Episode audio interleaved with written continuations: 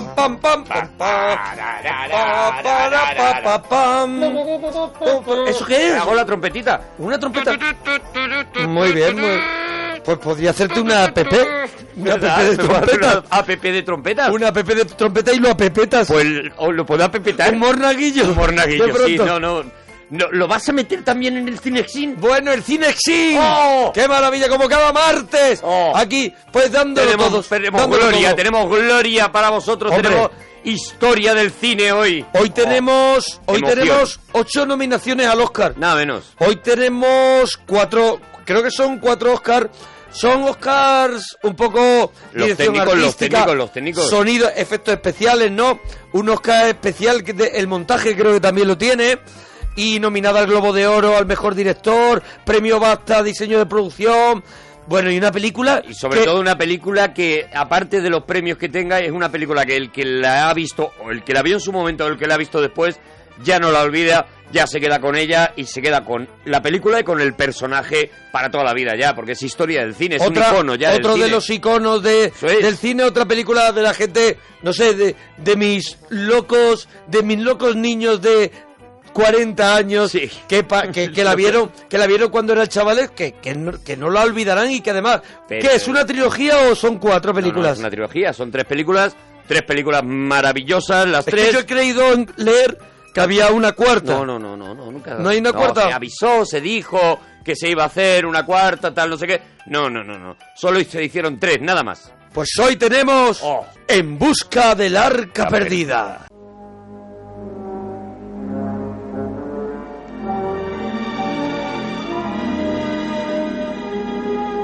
Durante cerca de 3.000 años, el hombre ha estado buscando el arca de la alianza. La Biblia dice que el arca destruye montañas y arrasa regiones enteras. No se debe tomar a la ligera. Nadie conoce sus secretos. Jones, ¿te das cuenta de lo que es el arca? Es un transmisor. Una radio para hablar con Dios. Está protegida por fuerzas inimaginables. Es más deseada que todos los tesoros de la tierra, por los buenos Confía en mí. y por los malos. Se lo diré todo. Sí, sé que lo harás. En busca del arca perdida. ¡Suéltala!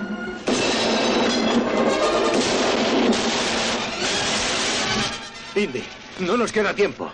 Si aún quieres el arca, la están cargando en un camión hacia el Cairo.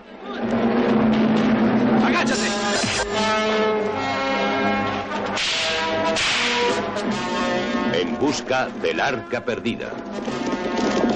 Una película de Steven Spielberg y George Lucas. Pues ahí está una película de Ah. Steven Spielberg y George Lucas que, Que, que- nos dejó los ojos como platos y que, Eso es. y que no solamente a la gente que la vio en su momento, sino que es una película que todavía la ven los niños de ahora Y se quedan alucinados. porque no ha envejecido nada, creo, ¿eh? Absolutamente nada. Nada. Yo creo que es una peli que sigue siendo, pues eso, aventura pura y que una de las ventajas que tiene es que como tiene muy pocos efectos especiales de, de los, eh, de Digital. los digitales, sino que todo lo que pasa en la pantalla está ocurriendo de verdad. O son maquetas, eh, ya como hacía George Maquetas, Lucas en la. Guerra de las Galaxias. pues no ha perdido la frescura y no ha perdido ese tono ese tono de, de- de aventura de aventura única no que La es lo que te da la, la sensación Oye, una película, Arturo, que yo sé que tú sabes muchísimo por de, de En busca del arca perdida y del, y del mundo de Indiana Jones. Una película que, que creo que nace de, de la casualidad o de, o de querer un poco entretener a George Lucas, ¿no?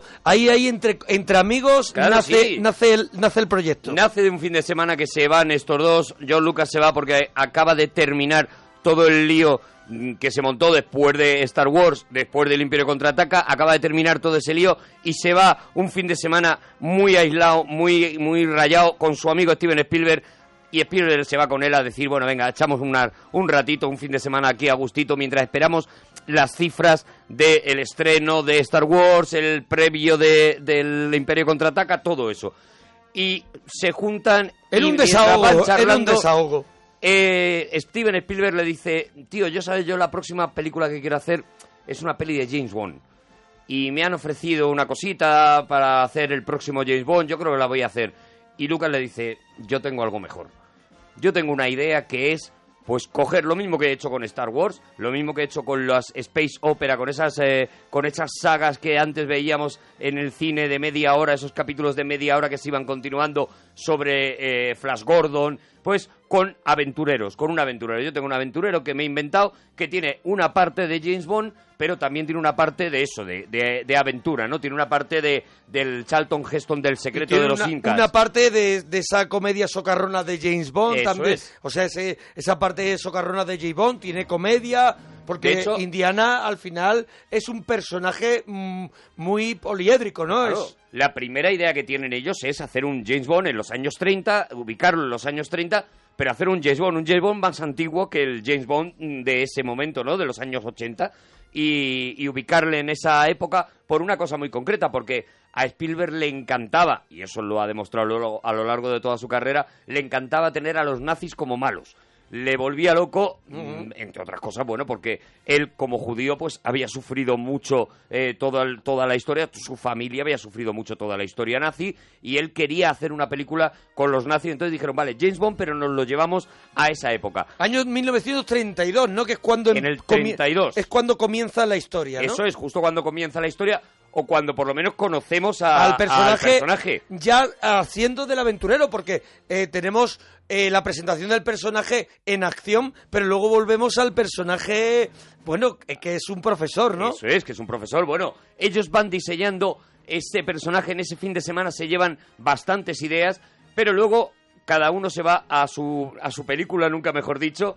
Eh, Lucas se va a montar el que Lucasfilm. estaba haciendo Spielberg en el Spielberg año estaba- 81. Spielberg estaba a punto de cagarla haciendo 1941. Claro, no había hecho todavía ET. Todavía no, la haría en el 82, sería Sí. la siguiente que haría.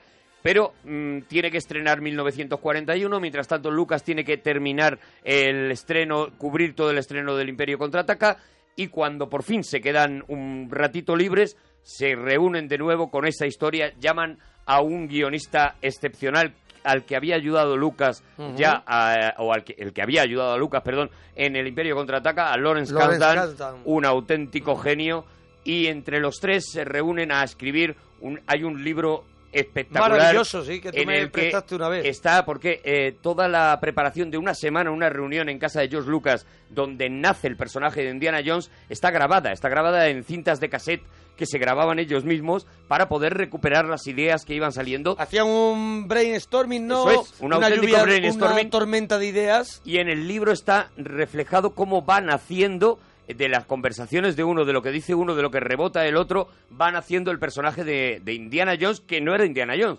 era Indiana Smith. En la cabeza de George Lucas era Indiana Smith, pero no le gustaba lo de Smith a, a- a Spielberg. Indiana era porque era el nombre del perro de, de George Lucas, que como dijimos una vez haciendo el cine sin de Star Wars, era un, un enorme mm, perro de la raza mm, malamute, El malamute. que tenía una- un aspecto muy similar al que luego encontraríamos en el personaje de Chihuahua. en Chihuahua. O sea, eh, eh, eh, John Lucas le sacó todo el provecho posible a su mascota, a ese perro concreto, porque que de ahí sacó. Chihuahua Sí, sí. y sacó Indiana. Indiana. Jones, por lo menos el nombre. Pero no solo eso, el gato de George Lucas se llamaba Marion, que es como se llama La la, chica. de la película, la chica de, de En busca de la arca perdida. Hay una, hay una, hay una broma en Indiana Jones y la última cruzada cuando Sean Connery explica que Indiana era el nombre del perro de su hijo. Eso es, pero al final ya que final, desvelan... Henry que- Jones Eso es, Jr.. Henry Jones Jr. También Bueno, conocido como Indiana Jones. Y a partir de ahí, a partir de esa historia, a partir de una, un- una historia que había leído, que había leído eh, George Lucas mientras estaba preparando Star Wars y se había empapado un montón del simbolismo religioso y todo eso, y se había enterado de una historia que parece que es real, que, Cierta, es sí. que Hitler eh, mm, tenía una especie de, de comando Quería recuperar, ¿no? Un- recuperando reliquias. Concretamente buscaban la lanza del destino, que era una reliquia determinada que él pensaba que le iba a dar un poder Algo de lo que cuentan un poco en la en The Monument Men, ¿no? De que Eso es. eso, eso que ocurría con las Eso obras es, de arte, eso ¿no? es, con las obras de arte, pero no solamente, eh, aparte de las obras de Religiosas. arte, había un tema religioso, Ujú. que lo hemos visto luego también en los cómics de Hellboy, por ejemplo, Sí, la sí. relación de los nazis con, eh, con este tipo de, de, de- de- de sacralizaciones y de historias. Bueno, pues él aprovecha también esa historia. En principio quiere que busque eso, la lanza del destino, y es Spielberg el que propone el arca de la alianza como, primero porque iba a ser más reconocible para todos, y segundo también por de nuevo el empeño de Spielberg de, de reivindicar eh, con un símbolo judío la lucha contra los nazis, o sea, todo eso está, la Segunda Guerra Mundial, que luego está a lo largo de toda la carrera de Steven Spielberg, está ya en esta, en esta película, ¿no? En En Busca del Arca Perdida. Con esa historia se meten a la, a la preparación de lo que va a ser el personaje ya de Indiana Jones. Bueno, Indiana Jones nos lo presentan por dar un pri- por por dar el prólogo de la película, Mm. por contar un poco cómo, cómo, se, cómo se presenta el personaje, porque Alicia Eras nos acompaña como cada martes en el cine sin Alicia. Hola, Alicia. Hola, buenas noches, chicos. ¿Qué Bueno, tal? ¿te ha gustado Indiana Jones? Sí, me ha gustado. Pero no la habías visto. La había visto Ah, ya, la había visto en mal, televisión. menos mal. Hoy menos mal. Lo Menos que mal, pasa menos que Menos mal. Esto, mira, esto sí lo, esto sí lo teníamos ya. Esto sí lo había hecho. lo que pasa que era una de las películas que uno siempre tiene las ganas de volver a ver por aquello de que es aventura, te hace soñar, te hace viajar. Una de las escenas que a mí me ha- me ha gustado es la escena cuando él intenta robar esa cabeza dorada que también tiene una simbología y una teología relacionada con la película. Nuestro arqueólogo mm, se mete en una aventura en la que se encuentra con un amigo que después resulta ser un enemigo y Mm. finalmente es atacado por los indígenas. Vamos a escucharlo. No hay tiempo para discutir. Démelo y yo le doy el látigo. Dame el látigo. Adiós, señor. Adiós, estúpido. ¿Cómo recibimos en ese momento tanta información sobre el personaje de Indiana Jones? Con una de las escenas más míticas para mí desde la historia del cine. espectacular, desde esa montaña que se funde con la montaña de la Paramount, que luego será un guiño en todas las películas, en las tres de Indiana Jones. eh, Hoy el bu- he vuelto a buscar y ponía cuatro en Tres, otra página web. Tres, tres, vale, tres, vale, tres, vale. hazme caso. Eh, eh, será el mezclar esa montaña, hacerla aparecer o hacerla fundir con cada vez un símbolo diferente. Desde esa montaña, ese hombre que de espaldas con un sombrero fedora eh, va andando con un látigo en la espalda. Los, eh, los hindúes que van, los hindúes, los, el- bueno, son de allí, no sé qué son Nativos, exactamente, sí. nativos de allí, no sé qué son. El, hindúes eh, no son. Sí, sí, sí. Nav- eh, navitos. Na- sí, Algo así. navitos. Navitos. Me suena raro, perdóname. ¿Navitos son nabos pequeños? Mm, Perdóname, no navitos. serán navitos me a lo mejor, ¿no? raro. No, bueno, pues Na- como se eh, llamen. Nabutis, una cosa así. algo no así. recuerdo bien. Bueno, ya, ya nos lo estarán diciendo en Twitter, se llama no los O enfadados. nuestro invitado. A lo mejor no ¿Qué lo invitado hoy? lo Que dice ahora, también. que se lo sabe mucho. Cómo se meten dentro, cómo van, vas descubriendo, oye, una cosa que luego se ha convertido en videojuegos enteros. O sea, solamente ese prólogo es toda la saga de Tomb Raider. Solamente el prólogo Claro. es la base de la que parte todo Tomb Raider, que no, no en vano No se deja de ser- Raider como se llamaba la película, Riders of the Lost Ark. No dejar de ser una escena de un videojuego de plataformas, es. una, una, una aventura gráfica Solo eh, que en muy pocos antes, minutos. antes no, lo, no lo habíamos visto. No lo habíamos o sea, visto. En No nos cargaba el 1981 juego. Todavía no cargaba, estaba... Eso es, estabas con el casete. Entonces, cuando ves ese principio, el principio es fascinante ya, cómo está rodado, de qué manera tal. Mira, por ejemplo, esa famosa escena de las tarántulas, es la primera vez que vemos eso que también se repetirá a lo largo de toda la saga, la famosa Bichos, escena de las tarántulas, muchos bichos. Y aquí vemos las tarántulas, las tarántulas sobre Alfred Molina, primero un par de ellas sobre Harrison Ford y otra sobre Alfred Molina, que es curioso porque... Que debutó, debutó en el cine En el- con, con. En busca del arca perdida. Él era un actor de teatro Mm. y, y él se fue de la película diciendo, si esto es lo que voy a tener que hacer en el cine después de lo de las tarántulas, porque le pusieron un montón de tarántulas y Spielberg dio a, a, venga, rodamos y las tarántulas muy bien, pero no se movían. Un tío que venía de Broadway. Dice, y ahora tarántulas por encima. Tarántulas por la espalda, pero cuando pretendían rodar no se movían. Y decían, hombre, es que no, es que va a parecer que son de mentira. Eran tarántulas de verdad. Pero estaban tranquilas. Estaban tranquilas. ¿Por qué? El domador de tarántulas lo Sí. explicó. Dijeron, no, es que hay que poner, son todos machos. Yo pensaba que no querías que se movieran. Claro. Si ponemos una hembra, Sería. se mueven mucho. Y Sería. dijeron, Es botellona. Spielberg, yo necesito que pongamos una hembra. Alfred Molina miraba diciendo, yo no. No traigan a la yo no hembra. lo necesito. Le pusieron, efectivamente le pusieron la hembra, le recorrieron inme- Oh. toda la cara pilló una infección brutal con sí, la... porque de eso hablaremos. Esta película se salvaron muy poquitos. Muy poquitos, muy pocos. poquitos de diferentes, de diferentes plagas o es- enfermedades. no, no, ya hablaremos de plagas Sí. muy duritas. Sí. O todo lo contrario, justo. Pero eso, eh, a partir de ahí ya vemos, y bueno, y vemos lo de la bola cayendo, que también la es bola otro de piedra. icono. La bola de piedra. O esa bola maravillosa. Que se rodó, mitad, mitad eran maquetas, era eso, pero que tú ves a Indiana correr con una bola detrás. Había un momento en que la bola corría Sí. y Indiana co- corría delante. Y además, eh, eh, la bola estaba preparada para parar en un punto, evidentemente. Más eh, que nada por, por Harrison por Ford. no aplastar a ese señor Claro. tan amable. Pero también pasaba, y se lo dijeron a Harrison Ford, que si él no corría lo suficiente, es decir, si él no le daba la velocidad suficiente o se tropezaba, ahí, si él... Pues no hacemos la dos, le dijeron. Les dijeron, nos vamos a quedar cortos de Indiana. Dice, mira, con Blade Runner igual no llegas con lo mismo para no, llega, no llega para Blade Runner. Bueno, pues eso. eh, eh, todas las escenas de ese- nada más que de ese principio, ese principio con la música súper súper densa, súper oscura, Que ese no es- que te da pánico. No es esta que estamos escuchando, que, Que es el es eso. tema de Indiana, ¿no? Esta música no suena el famoso, la famosa fanfarria, no suena hasta que ya Indiana se ha librado de todo eso y se monta en una liana para ir a- hasta una avioneta donde Aquí le lleva a su héroe. amigo Y ahí llega el héroe. Aquí está el héroe. Eso es. Hasta ese momento no suena la fanfarria que nos presenta Indiana Jones. Hasta ese momento, como tú bien has dicho, es una música oscura, es una música oscura. Que, que, que de suspense, una música, oye, que en cualquier momento mm, le puede ocurrir algo a nuestro héroe, ¿no? La primera cara que vemos de Indiana es una cara mm, oscura, oscurecida, y además es un personaje que no sabemos quién es y que se da la vuelta de repente porque alguien le está apuntando con una pistola y con el látigo le quita la pistola y es una cara enfurecida. Tú hasta ese momento no sabes ni siquiera si es un héroe o es un villano y eso se mantiene hasta el final, que ya ves que sí. Oye, la primera opción de Steven Spielberg para el papel de, de Indiana, de Indiana fue siempre Harrison Ford. Sin embargo, George Lucas, que ya había trabajado con él en dos ocasiones porque había hecho American Graffiti Mm. y había hecho La Guerra de las Galaxias, no quería convertirlo, no quería que fuera en, en su, actor fetiche. Su actor fetiche. Y así propuso pri- primeramente a Tom Selleck, que aquí lo conocimos por Magnum, la serie sí. Magnum, y no pudo, por, por Magnum, no, no pudo aceptar el papel. Bueno, estamos ante un caso como el que cuando hablábamos en el Cinexin de, de Regreso al Futuro le pasaba a Michael J. Fox Sí. en ese momento. Estaba haciendo una serie, los de la serie no querían que, que Tom Selleck hiciera el papel porque iba a dejar la serie. Le pusieron entre elegir, que fue lo que no le hicieron a Michael J. Fox, le obligaron a elegir entre la serie y hacer Indiana Jones.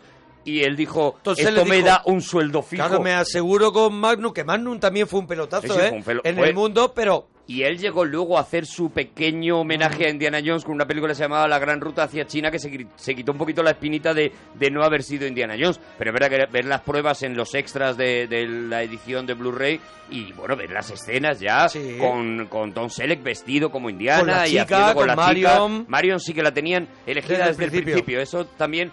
Pero Harrison Ford eh, Lucas no lo quería por nada del mundo. Le dijo a Spielberg, el único actor con el que no haré esta película de, toda, de todo Hollywood es con Harrison Ford. Porque mira los nombres que se, baraj- que se barajaron. Neil Nolte, eh, Steve Martin. Steve Martin, imagínate. Cuidado, Bill Murray, que aquí ya te quiere morir. Chevy Chase, que es el... Ford. Porque mira los nombres que se, baraj- que se barajaron. Neil Nolte, eh, Steve Martin. Steve Martin, imagínate. Cuidado, Bill Murray, que aquí ya te quiere morir. Chevy Chase, que es el rey de la Claro. gracia. Peter Eh, Coyote. Peter Coyote. Y atento al último que te ofrezco.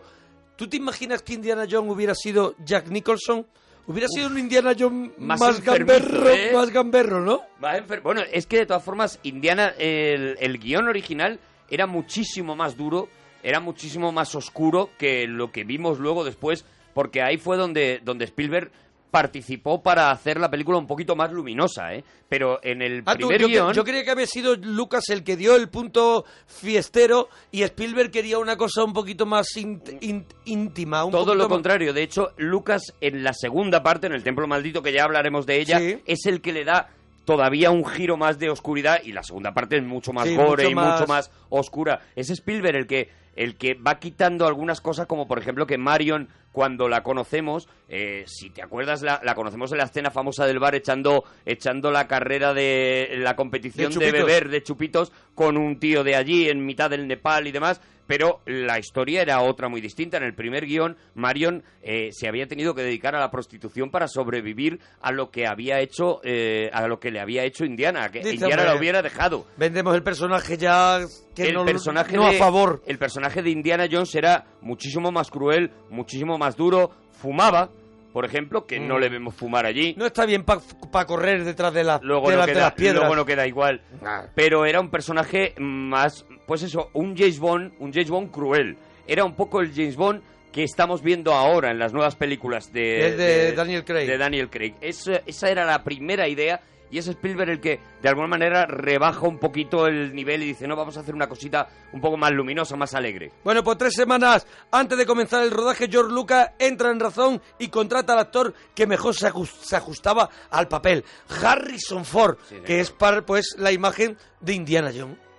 y que la imagen de Indiana Jones la construyen a partir de los referentes de cine que ellos tienen. Por ejemplo, el sombrero de Indiana Jones y una cosa que ahora, sin embargo, que ha marcado tanto moda que no sabemos, no somos conscientes de que la marcó Indiana Jones, la barbita de cuatro días que ahora llevamos todos, absolutamente todo el mundo, todos los chicos nos dejamos esta barbita de cuatro días. Antes los héroes aparecían en las películas afeitados. Hombre, y con, y con- se habían dado Floyd, con bien, Eso es. bien de brillo. Bien brillantes, bien de todo. Y de repente eh, se le ocurre a Lucas es en este caso cuando ve el personaje de Humphrey Bogart en la Sierra, el Tesoro de Sierra Madre, que es un personaje que primero tiene exactamente el sombrero de Indiana Jones. Un sombrero que cuando lo llevaron al rodaje, el sombrero, El claro, Fedora, eh, era, el- sí, un modelo, un- bueno, es, bueno, el, mode- eh, el Fedora, modelo Fedora. Fedora. Pero claro, era un sombrero que compras nuevo. Y decían, no, no, no, un aventurero, un héroe no puede ir con un sombrero nuevo. Y se daban turnos para sentarse en el del- sombrero, y arrugárselo a Harrison Ford para que tuviera un sombrero de un tío que se estaba currando la aventura. Parecido a lo que les pasó con la cazadora de cuero famosa, que cuando les llegó era esa, claro, era nueva, era preciosa, era tal, y la estuvieron Harrison Ford y la encargada de vestuario fueron los que se encargaron de con una llave ir pasándola por toda durante una noche entera mientras dice mientras charlábamos íbamos pasando la llave por toda la chaqueta para dejarla con el aspecto y luego la tirábamos un rato al- a la arena la pisoteábamos y la volvíamos a pasar otra vez hasta que aquello cogió ese aspecto de ese aspecto de sucio no pero te decía que en la en la película del tesoro de Sierra Madre Sí. empieza con un eh, con un personaje que se afeita y se deja súper súper afeitado que es Humphrey Bogart y a lo largo de la película a medida que vamos que va avanzando la película pues vamos viendo cómo le va No le da tiempo y va entrando en la locura y en la desesperación la que tiene en esa película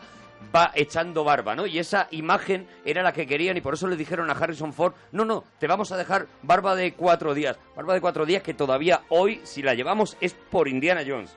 Porque fue la primera vez que alguien nos dijo que eso podía quedar guay. Oye, Antes sí. las madres te decían, vas hecho Hombre, un guarro, claro. quítate las barbas. Se estrena en Estados Unidos el 12 de junio del 81, pero no la vemos en España hasta el 14 de febrero del 82. Tardó, tardó en en aquellos llegar, tiempos. tardó en llegar. Tardó en llegar. Y yo, tú la viste en cine, pero yo creo que la vi en vídeo, además, por lo menos dos o tres años después. En Sí, beta. claro. Hombre, si la viste en vídeo ya, claro. En Betamax. Sí, sí. Bueno, De tenemos... hecho, se pegó mucho a- al Templo Maldito aquí en España. Claro, Claro, claro, se pegó claro. mucho a la- al estreno del Templo Maldito. Tenemos, hemos visto ese prólogo, hemos visto al aventurero que se sale con la suya, tenemos, nos presentan al héroe, pero de pronto conocemos a la persona. a la persona. Y aquí es otro de los referentes que tanto Lucas como Spielberg querían meter en la película. Batman y Superman están en, en el personaje de Indiana Jones en todo. En el personaje, bueno, hasta en las gafas. O sea, si te fijas, el personaje es un Clark Kent que cuando no quiere ser un superhéroe se pone las gafas, se peina especialmente tal, se afeita, se deja, se, se pone pulcro, Sí, en sí, plan vi- un viste, como un profesor del Club de los Poetas Muertos. o un Bruce Wayne cualquiera es. y se convierte en otro personaje. eh, de hecho, es el Dr. Henry Jones. Ya no es Indiana. Y no tiene tampoco esa actitud, tiene una actitud Todo como lo contrario. más eh, mediador, es un hombre así muy muy tranquilo, claro, no es el aventurero que, que acabamos de ver. Mira, hay una escena cuando él, eh, cuando Marcus Brody, su, su, su jefe en la uni- universidad, le llama, le saca de clase para decirle, ven porque tienes a la gente de la CIA que te está esperando y tal. Hay una escena en la que coge todas sus cosas y que y, y no puede con ellas, son unos planos y unas cosas, en que es completamente el Clark Kent que habíamos visto. Tor- es como medio torpón, ¿no? Medio, absolutamente torpe, no puede con ellas, se le caen, se le escurren, las chicas le miran, le dicen, le, le guiñan los ojos donde pone I love you y él se pone súper Este, nervioso. Sí, sí, sí, es como tímido. Es Christopher Reeve en la película de los años 70, es Sí. el homenaje tal cual a Clark Kent y hay otro punto más que ellos, que grandes lectores de cómics, quisieron hacer un homenaje al cómic y es que cuando estaban preparando el personaje de Indiana Jones, Spielberg decía, necesitamos que tenga una kriptonita. Y buscaron cuál era la fobia más grande en, en estudios, en libros de estudios y demás, cuál era la fobia más generalizada del ser humano y, Y era- descubrieron que eran las serpientes. Las serpientes. Pero decía, si estamos construyendo a Superman, le tenemos que construir una, una kriptonita y por eso Indiana Jones odia a las serpientes. Es otro homenaje más a Superman. Bueno, eh, si te parece que se apunte a esta tertulia nuestro invitado. A mí es que, como no lo trago... Pero escúchame, pero tendremos que... pero que- no lo trago. Tendremos que tenerlo. Ya, ya repite además, ¿no? un tío desagradable. Repite, estuvo con Encima, nosotros... encima. ¿Qué estuvo haciendo? ¿Regreso al futuro? Estuvo haciendo regreso al futuro y ahora vuelve otra vez. ¿Qué tío? Se, se espera ¿Eh? nada más que a los blockbusters. No se viene cuando hablamos... No, no viene a lo árido. No viene cuando... Habla- a Lores de Arabia, listo. Eso, con... Bueno, que está... Iñaki Urrutia. Iñaki Urrutia, buenas madrugadas. Buenas madrugadas, ¿qué pasa? Eh, que te pones a las cositas que molan, ¿no? Perdona, pero a mí no me habéis llamado nada más que para cosas de blockbuster, pero está bien, porque me llamasteis para mi película favorita, que es Regreso al Futuro, y ahora para el, el Arca Perdida, que es mi película de aventura favorita. Creo que es la película cerrada, perfecta y de aventuras total. Yo si pienso en película de aventuras es eh, El Arca Perdida. El arca perdida, así que sale solo. Bueno, Claro. Pero ya sabes por dónde vamos del argumento y tira, tira, Iñaki, con lo que quieras. yo quiero hacer un, un par de apuntes. Primero, que es la segunda película que vi en mi vida en el cine, porque la primera fue La Bella Durmiente y la segunda fue Indiana Jones y el Arca Perdida. Mm. Eh, y que me encantó y luego que comparto una fobia mm, que comparto la fobia de las serpientes con, con Indiana Jones que le hizo como muy como más héroe para mí porque digo ves es un héroe pero tiene miedo a lo mismo que yo las serpientes Es tu kriptonita también, ¿no? La es mi kriptonita Se agarró, se agarró Iñaki a eso, se agarró Iñaki a eso. Oye, Yo cosa- también soy un héroe aunque me den miedo las serpientes. Eso es. Por no decir soy un flojo, porque tú no has hecho nada de lo que ha hecho Indiana Jones, perdona que te diga. Mm, no una vez corrí delante de un, de, una, de un queso de bola holandés pero no fue lo mismo no, fue lo mismo. No corre Bueno, igual. y luego te- os tengo que hacer un pequeño una pequeña corrección Eso, por favor. A ver, a ver, a y, a- ver. y al ¿Dónde mismo tiempo daré un, daré un dato dar- daré un dato interesante para los seguidores de la saga de Indiana Jones o para los no seguidores para todo el mundo primero que habéis dicho 1932 no es 1936 Eso, 36, Ah, 36. es verdad, sí. Vale, Primera guerra. pero lo curioso es que la segunda película la de la del Templo Maldito ocurre en 1935 Es antes. es decir que el Arca Perdida transcurre antes Pero además, hay que nadie repara en eso Hay Es otro curioso. dato más para la gente ya mega friki de Indiana Jones, que es que en el universo expandido de Indiana Jones, En busca del arca perdida es, la- es su aventura número 26. Es decir, han pasado 26 aventuras antes de llegar Pues a En busca del arca perdida. Con mi respeto a cómo corría delante de la pelota. Claro, Hombre, claro. Con mi respeto, Imagínate, 26 veces. 26 veces ya. Pues había tenido 26 aventuras, contando todas las del joven Indiana Jones, etcétera, etcétera. La número 26 es En busca del arca perdida y me parece que la inmediatamente anterior es El templo maldito. Oye, ¿qué, qué opináis vosotros mm, tan tan tan seguidores de Indiana Jones de, de esa por, por abrir un paréntesis de ese joven Indiana, de esas aventuras del joven Indiana? La, la serie de televisión. Por ejemplo. Bueno, yo creo que estaba interesante, estaba divertido porque al final los que somos fans de Indiana Jones, pues volvías a disfrutar del héroe después de las tres películas. Y hombre, era otra manera de ver, pero sí que a mí me pasa con todo lo que nos, lo que se salga de las sagas, es decir, es como lo de Star Wars. Las, las, las sagas de dibujos animados y todo esto que hacen después, digo, vale, mm, pero no me complementan, es decir, es una, aventura diferente, otra cosa, pues las aventuras del joven Indiana Jones me pasaba lo mismo. Bueno, es que no es Harrison Ford, entonces yo creo que como el gran acierto de Indiana Jones es Harrison Ford en sí, A ver, a- Pues- habrá que ver ahora que, que la Disney va a hacer la cuarta de Indiana Jones, a ver qué tal, Pero si hay a una... ver qué tal queda. ¿No había una cuarta, no, no la hicieron, no la no, hicieron. no, no, no, no, hay tres, ¿Verdad? hay Mira, tres. si no me sí. dejara mentir. Ahora que van a hacer la Por cuarta... internet así está todo Se eso. ha te- caído, se ha caído. Nada. Se, ha Se caído. está Se ha caído. equivocado Se ha caído, todo. Se ha vuelto loco internet. Sí, sí, No, no, loco, no, se ha vuelto loco con eso. Si alguien cree que hay otra, que nos lo diga. Oye, hay que darle su mérito a Harrison Ford en la creación de, de Indiana Jones, eh, porque realmente eh, cuando llega él a la- al Pero papel, Yo, yo- yo te voy a hacer un pequeño, perdóname que te interrumpa. La, cre- la creación de, de, de Indiana Jones, ¿no hay un poco de Han Solo?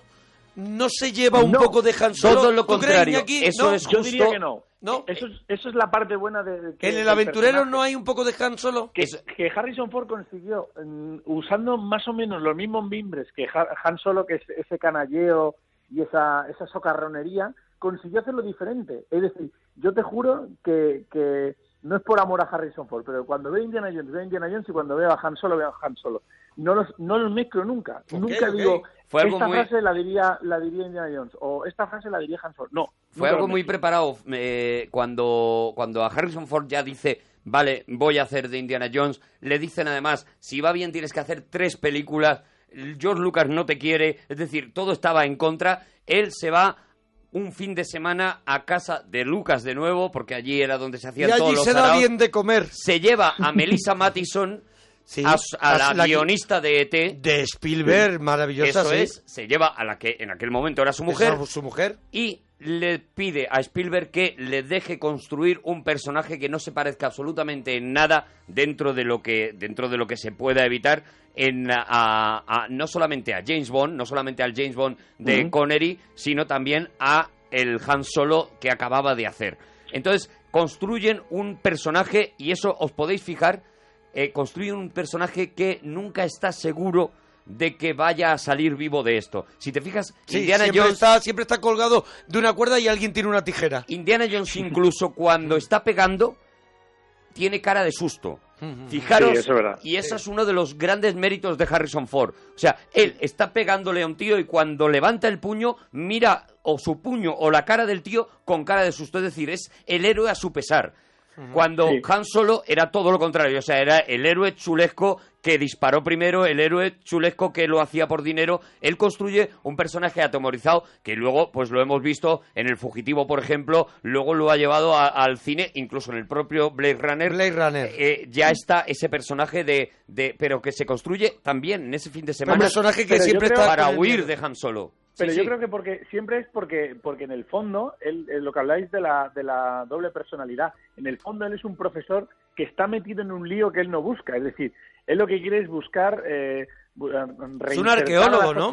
Claro, él es un arqueólogo, entonces quiere reinsertar a la sociedad, por decirlo de una manera, esas piezas que se han perdido. Entonces él se ve que va a buscar pues un medallón o el arca perdida o, o- o un, o un dios O dorado, bisutería, o bisutería. O lo que sea, o claro. bisutería, Y entonces, de repente, se ve en un follón que él ni come ni bebe. Lo que pasa es que él dice, bueno, pues habrá que salir de aquí. Sí, lo que, lo, que Cortazo, dice, pues voy. lo que dice bien Iñaki es que él ama su profesión, Claro. es un arqueólogo que quiere rescatar, como todo arqueólogo, eso y al final le obligan a convertirse en un héroe, a la luchar. pieza tiene que estar en el museo, esa es, su, esa es su, ley. Y esa es, por eso es, aunque avancemos un poco en la trama, por eso es muy, muy chula la, la escena que tiene cuando, cuando habla con Belloc, con su, con su némesis, digamos, en la, en la taberna. El malo que le llamamos... Nada más, en lo que se le llama el malo. El malo, que le lo que se llamamos. le llama el malo y, y muy pocos lo llaman Belloc. Bueno, pues es el francés, el belga. Eh, cuando habla con él en la taberna, cuando cree que Marion ha muerto en la, en, el- en la camioneta porque la camioneta ha estallado y cree que Marion iba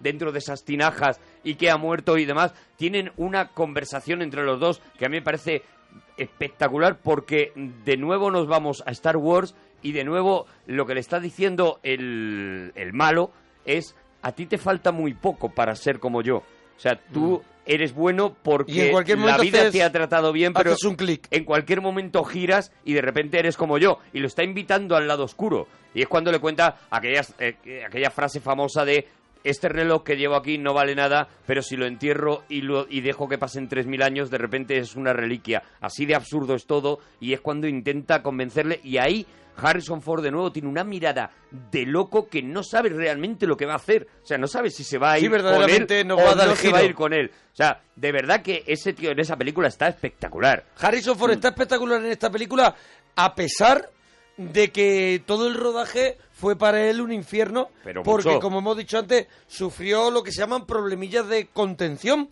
porque casi todo el casi todo el rodaje sufrió eh, disentería Cagalera, cagalera, ya está. sí bueno que son diarreas graves y creo que se salvó quién Spielberg Spielberg, el único que se salvó porque... por la gorra Por la gorra. porque lleva tanta mierda en la gorra que eso ya imposible, dice, yo compenso con la gorra. No, porque fue el único que ellos cuando se fueron a, a rodar a Túnez, pues todo el mundo, absolutamente. Mira, Lucas A- fue al- tres a- días, tú sabes no era Túnez era casi al lado de Tatooine era muy cerca de Tatooine. De hecho, es que, es, que sale Tatooine. Eso es. Es que sale Tatooine. Pero cuando se fueron a rodar allí, Spielberg, que es muy especialito con la comida, eh, como habían hecho parada en Londres antes de, de pasar para Túnez, pues compró allí un montón de latas y él se cocinaba las latas y se las comía y ¡Qué tal. pájaro! Por eso fue el único que no se puso malo. Todos los demás tuvieron unas cagaleras, pero tremendas. Pues mira, hay una escena mítica en la escena cuando resuelve Indiana Jones. No, Alicia resuelve Indiana Jones de una manera muy Un rápida. momento un difícil. momento de pelea, ¿no? Lo que se preveía que fuese una de las peleas más impactantes de la película se resuelve tan solo con un disparo.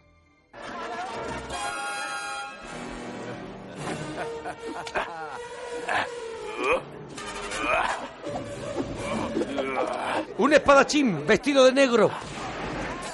Enorme. Y Le pega un tiro. Indiana Jones le dispara. ¿Qué pasó? Que esta escena verdaderamente era una escena en realidad larga con una pelea espectacular que habían planteado George Lucas y Spielberg. Látigo contra sable. Látigo Imagínate, contra ¿eh? sable. Y Harrison Ford estaba tan, tan destrozadito el pobre que le pidió a Spielberg que la eliminara del, del guion. Y dicho y hecho, arrancaron tres páginas del guion. Cuidado romper tres páginas del guion, guion de y- esta gente. Y resolvieron la pelea prevista con un, con un disparo. Y se convirtió en la escena más divertida y recordada, creo, una de las más recordadas de En Busca del Arca Perdida, ¿no? Hombre, lo que hace la Totalmente. desesperación, porque la idea fue de Harrison Ford, dijo, con tal de irme, si pienso una forma de resolver esto rápido, y se le ocurrió lo de la pistola, y le dijo, es que es muy bueno, venga, vale, y se pudo ir a su casa. Pero bueno, estaban, todo el equipo estaba con ese problema, hasta el punto de que uno de los, eh, de los amigos de Indiana, hay un momento, es una escena que luego no aparece en la película, y voy a contar por qué. Eh, había un momento cuando entran precisamente en el bar los nazis y cogen al amigo de Indiana y a alguno de sus... eh, pues le ponían una pistola en la frente y le obligaban a arrodillarse, ¿no? Bueno, pues el hombre, rodando la escena, se echó las manos a la cabeza, a la parte de atrás de la cabeza, se arrodilló y según se estaba arrodillando, se cagó. Se hizo cacao.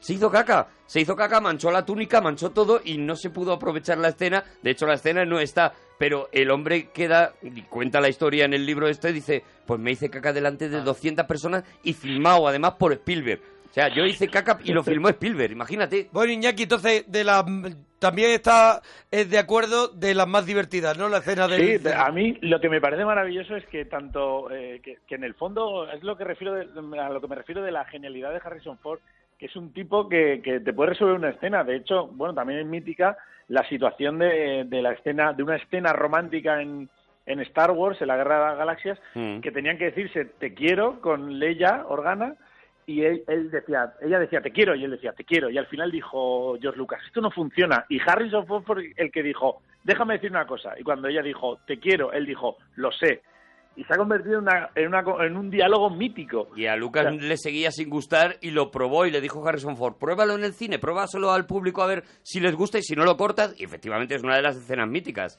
El te Por quiero eso, lo pues, sé. Oye, ¿qué te parece, Iñaki? Mm, Otra de las escenas para mí de, de En busca del arca perdida, la escena de la de ese homenaje que hace Spielberg a la diligencia, la escena de, Oh. del camión. Me parece, esa fue de la escena que a mí de niño, tenía yo pues cinco años en el cine, cinco o seis años tenía cuando la vi, me pareció, bueno, me impactó y me dejó flipado. ¿Por qué no la, no la contamos, Iñaki, la escena para la gente que no ha visto que, que, que fue un que es un pasote de, de escena? Pues la escena es que los nazis por fin se han hecho con el con el arca perdida, van hacia hacia el sitio donde la quieren abrir y Indiana Jones coge un caballo, eh, galopa hacia Como el llanero solitario, otro homenaje también homenaje a aquellas a- a- claro. que también le gustaba mucho a Spielberg y a Lucas los esas seriales. series, esas series de, de, de los años 50, ¿no? De hecho, es que la música es muy parecida a la famosa marcha del, del, Del llanero, llanero solitario. Sí, sí, y él, y él consigue saltar al camión y em, ir vaciando el camión de nazis hasta que se hace con el, con el camión. Pero todo esto se pelea con el conductor que le tira por encima, de, por delante de la luna, o sea, por, por- a través de la luna. Él se cuelga allí con el látigo y es arrastrado como, como pues con las películas del como, oeste. Donde... como nadie rueda, ¿eh? Porque eso está rodado... Claro. ¡pah! Lo increíble es eso, lo increíble es que lo fácil que es que eso te quede ridículo y que haya un momento en el que cualquier espectador o todos los espectadores a la vez digan, sí, hombre, pero está rodado de tal manera, está rodado con un prodigio, con la capacidad que tiene Spielberg para eso, para para con un camión en marcha, con varios coches en marcha, con el caballo a los lados, con todo, y no te pierdes nada de la información, estás viendo absolutamente todo, y además aquello es creíble, Porque aquello... está vendido de- en un mundo tan... en un eh, Te lo ha vendido todo tan espectacularmente que eso entra. Esa escena es, mm, es, es perfecta, Perfecta. Desde, desde que empieza hasta que acaba,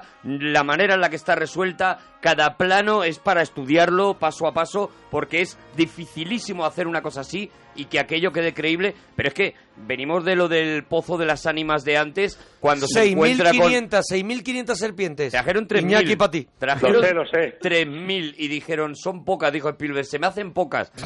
Y el, el tío se puso a llamar a toda Europa a criaderos de serpientes, Claro. el hombre al que se le habían encargado, para llenar aquello. Mira, había boas, pitones, serpientes de cascabel y varias cobras y, y estaban mezcladas, o sea, las más peligrosas con las que te iban a acariciar. Claro, no se sabía. No se sabía. De hecho, uno de los problemas que tuvieron es que eh, ellos tenían la idea de cuando Indiana les acerca el fuego, pues evidentemente si tú a un animal le acercas el fuego, el animal huye, menos las serpientes. Resulta Sí. que las serpientes, como tienen la sangre fría, el calor les vuelve loco y entonces se, tiraban, se tiraban. Y tuvieron que untar la, la tea que tenía Indiana en, en- en la película, la tuvieron que, que untar de pesticida porque con el, con el calor solo del fuego se tiraban hacia, hacia esto, que era justo lo, que, lo contrario de lo que quería Mira, Spielberg. tenían fuera, bueno, al lado donde estaban rodando, una ambulancia con todos los antídotos, dosis de antídotos de veneno para cobras que habían traído directamente desde la India. Fíjate qué locura. Para, Fíjate para- qué locura. Dices, si de pronto, casualmente, de 6.500 toca la mala, tenemos antídotos Tenemos para, el antídoto. para el veneno. Cuidado que al tío que tenía que traer el antídoto, el, el encargado de, de traer el antídoto se le olvidó. Y tuvieron que ir a, la- a las embajadas a pedir por favor que les autorizaran. mayorista, porque Eso, eso a un no es mayorista. fácil. No te dan antídoto para cobras así como Eh, así. Yo he intentado comprar. Y es complicadísimo. En Amazon, pero te sale carísimo. Sí, y bueno, es un lío. Bueno, pues eh, al tío, la cosa esta de decir, no sé si me he dejado el gas abierto y el, el antídoto de cobra encima de la mesilla. Pues se le olvidó, se le olvidó. Pero bueno, esa escena también de las de las serpientes es mítica, ¿no, mítica. Iñaki? Sí, fíjate, fíjate lo, lo, lo que estabais comentando, que estar bien rodada la de la diligencia, lo del pozo de las ánimas con, con, con la serpiente está bien rodado. O sea, llega un momento en que está todo tan bien hecho y tan, y, y tan conducido que en el momento que abren el arca y ocurre eso que es tan fantástico, no te, no te chirría. O sea, como que te lo comes y dices, ya, ya, hombre, que esto es una aventura y es lógico. Es que te lo esto". comes todo, claro, sí, sí, sí. Que, que, que si lo donde hasta eso, dices, sí, "¿Pero sí. ¿cómo, cómo, ¿Cómo puede ser esto? Vamos a pensar este momento. Pues no, en Pero- momento no te lo planteas. Por Yo eso creo la que te película comes- está siempre al límite del ridículo y no y nunca lo, no, nunca no- llega. no sé si estáis de acuerdo conmigo, pero yo creo que al final te comes todo porque está tan bien vendido con, con comedia.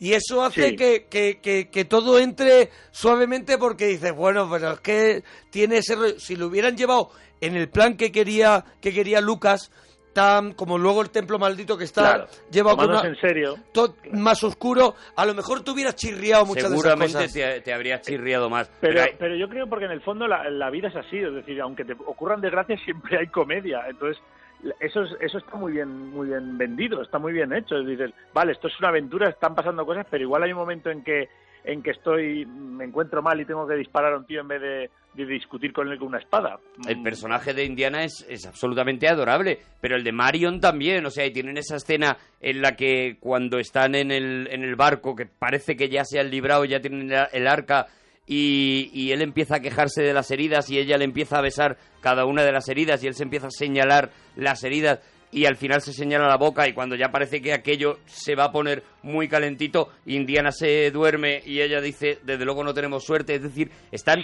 sol- Tiene no el látigo muerto ahora mismo. en este momento, claro, no, no tenemos látigo. Pues es- está, está escrito a un nivel de comedia americana de Cary Grant. O sea, Sí, son sí, escenas, sí. son escenas maravillosas como luego vimos también ese tipo de, De escenas comedia clásica, en el templo sí, maldito, de comedia clásica, en el templo sí. maldito cuando los dos se están arreglando para el momento de la cena, pero a la vez están protestando cada uno en su habitación de que no van a ir, que, que si quiere que venga él y demás. O sea, está mezcla mucha todo eso, Sí, sí. mezcla todo lo que mezcla todo lo que les gustaba del cine de los años 30 Eso, y sí. no solamente las películas de aventuras, sino absolutamente todo, ¿no? La comedia, las Eh, películas de Jane Stewart, las películas todo. de eso es, Sí. Las películas de como tú has dicho, La diligencia, John Ford, el- los homenajes que hay a- al, al western eh, a lo largo de toda la saga, porque los dos son grandes amantes de, de ello, o sea, está todo el cine del el cine clásico eh, que se han bebido durante toda su infancia para llegar a esto, ¿no? Sí, yo creo que ellos tienen un poco la relación, es un poco Spencer Tracy y Catherine Hepburn, ¿no? Un poco Eso así es, de, eso de es, tira tal y cual. afloja y de, de- de que se quieren, pero los dos tienen mucha personalidad.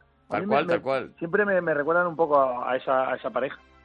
Oye, eh, no hay que elegir porque están disponibles para ver las dos cuando se quiera, pero es verdad que luego, luego llegó eh, el templo maldito y cuidado, ¿eh? Cuidado que yo no sé con, con cuál de las dos quedarme. Así. Claro, es, es que el templo maldito... ¿Tú lo tienes eh, claro? Clarísimo. Con En busca del arca perdida. Sin duda, sin duda, sí. Cuidado, ¿eh? Yo- Pues... Yo me quedo con el En busca de la arca perdida, pero yo creo porque tiene el componente de que fue la primera que vi. Igual llego a ver el templo maldito primero y, y me quedaría con ella.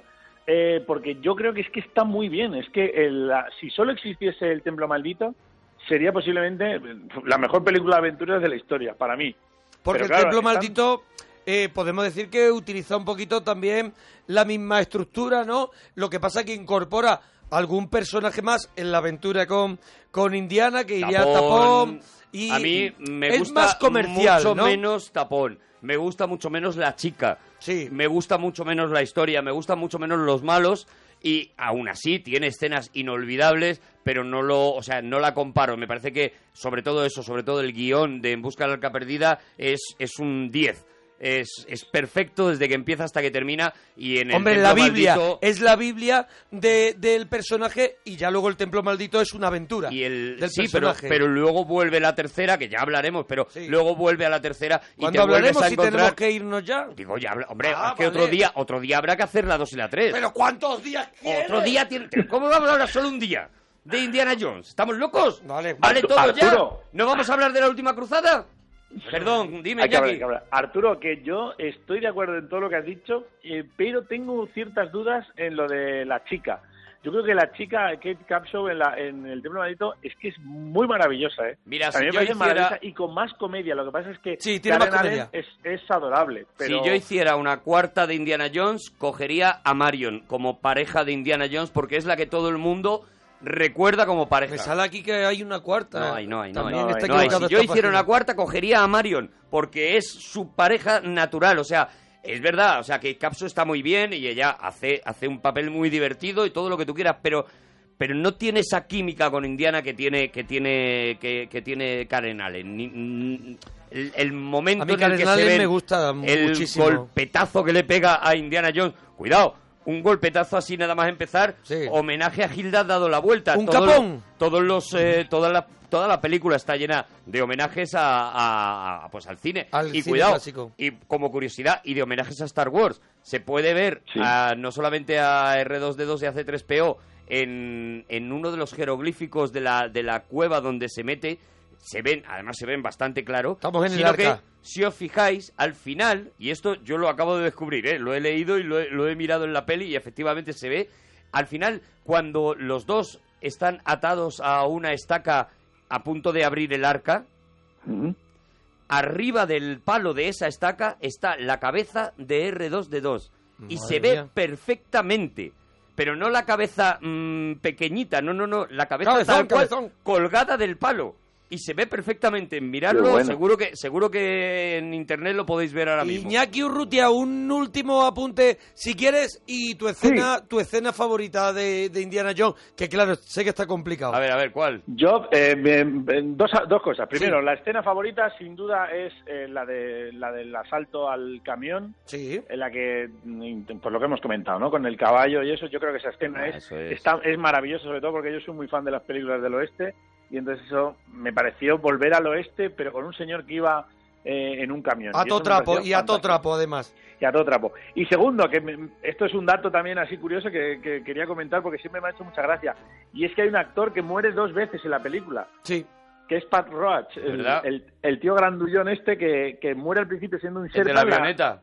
en la cafetería, muere en la cafetería siendo un sherpa y luego en la cafetería, en, la, en, en Nepal, la cafetería de Marion, Sí. y luego vuelve a morir siendo el gordo, el calvo este enorme que se pelea con Indiana, Indiana Jones y muere y muere con- por las hélices del avión. Que además yo creo que es un, es un actor que sale en las tres de la saga. Efectivamente, Sale, sale en las tres. repetía en las tres películas de la saga ese, ese papel. A ver, ¿cuál sí, es tu, tu, monaguillo, la tuya, tu escena favorita? Hombre, yo sí me, yo me, qued- yo me quedaría con, con todo el comienzo de, de Indiana Jones. Pero es que es muy complicado porque tiene las escenas de las serpientes, tiene la escena del camión que se la quiere quedar todo el mundo, tiene... Es que tiene hasta el, el, El de las canastas, el juego de las canastas es maravilloso también, con dónde está Marion, que va para aquí y para allá. Eso es, el juego de las trilero, me canastas, encanta. la persecución... Bueno, es que, claro, si es que... Y me quedo con el momento que rompe por primera vez también, como hemos dicho antes, el tema de Indiana. Indiana Jones. Porque de pronto hay algo Cuando por tu se cuerpo, agarra a la- a la hay, liana, hay algo por tu cuerpo que se activa, que se activa al igual que cuando escuchamos la fanfarria de Star Wars. Eso es, algo eso por es. tu cuerpo que, que se activa. Ya. Eh, te- John Williams, pues tiene eso. John Williams te, te, te pone un USB es. en el cerebro cargado de, de, de- de aventura, cargado de... ya no podrás nunca pasear por un sitio un poquito tupido de árboles sin que en la cabeza te esté sonando esta música solo porque tengas que bajar un terraplén. ¿Y, la tuya, Arturo? Pues es que la mía son las dos que habéis dicho, o sea que me voy a quedar con, con otra porque porque porque porque hay que quedarse, pero y son las dos que y habéis tú dicho. con, el, con Indiana, ¿no? Que te vuelve loca, ¿no? Yo con Indiana y con las serpientes, que me parece una escena la escena brutal. de las serpientes. Mítica escena de las serpientes. Es que, claro, es muy difícil elegir. Iñaki Urrutia, uno Gracias, de los mejores Iñaki. cómicos de. España. Sí, señor. Aquí, en la parroquia. Gracias. Muchas gracias, señores, por invitarme a esto. Quiero Gracias. volver. Bueno, ya Volverás. para, para cuando hablemos de más Indiana Jones. Mira, volverás. Con, con ese volverás, un día podemos hacer algo de Terminator. Ah, mira, pues verdad. Mira. ¿Te gusta Terminator? Me encanta, me vuelve Hombre, habrá que hacer Terminator, claro. ¿Y pero qué? ¿La La 1 o la y la 2? dos, hay que hacer. En un mismo día, la 1 y la 2. No hicieron Sí, más. yo, yo la- haría un, un binomio ahí bueno. Vale, La pues 1 y la 2 porque no hicieron más. te emplazamos a Terminator, ¿vale, Iñaki? Venga, me lo apunto en la agenda. ¡Dúchate, churra! Que nos tenemos Nos que tenemos ir. que ir ya, nosotros pasamos por la historia y esto es la historia. Adiós, churri. Adiós, hasta mañana.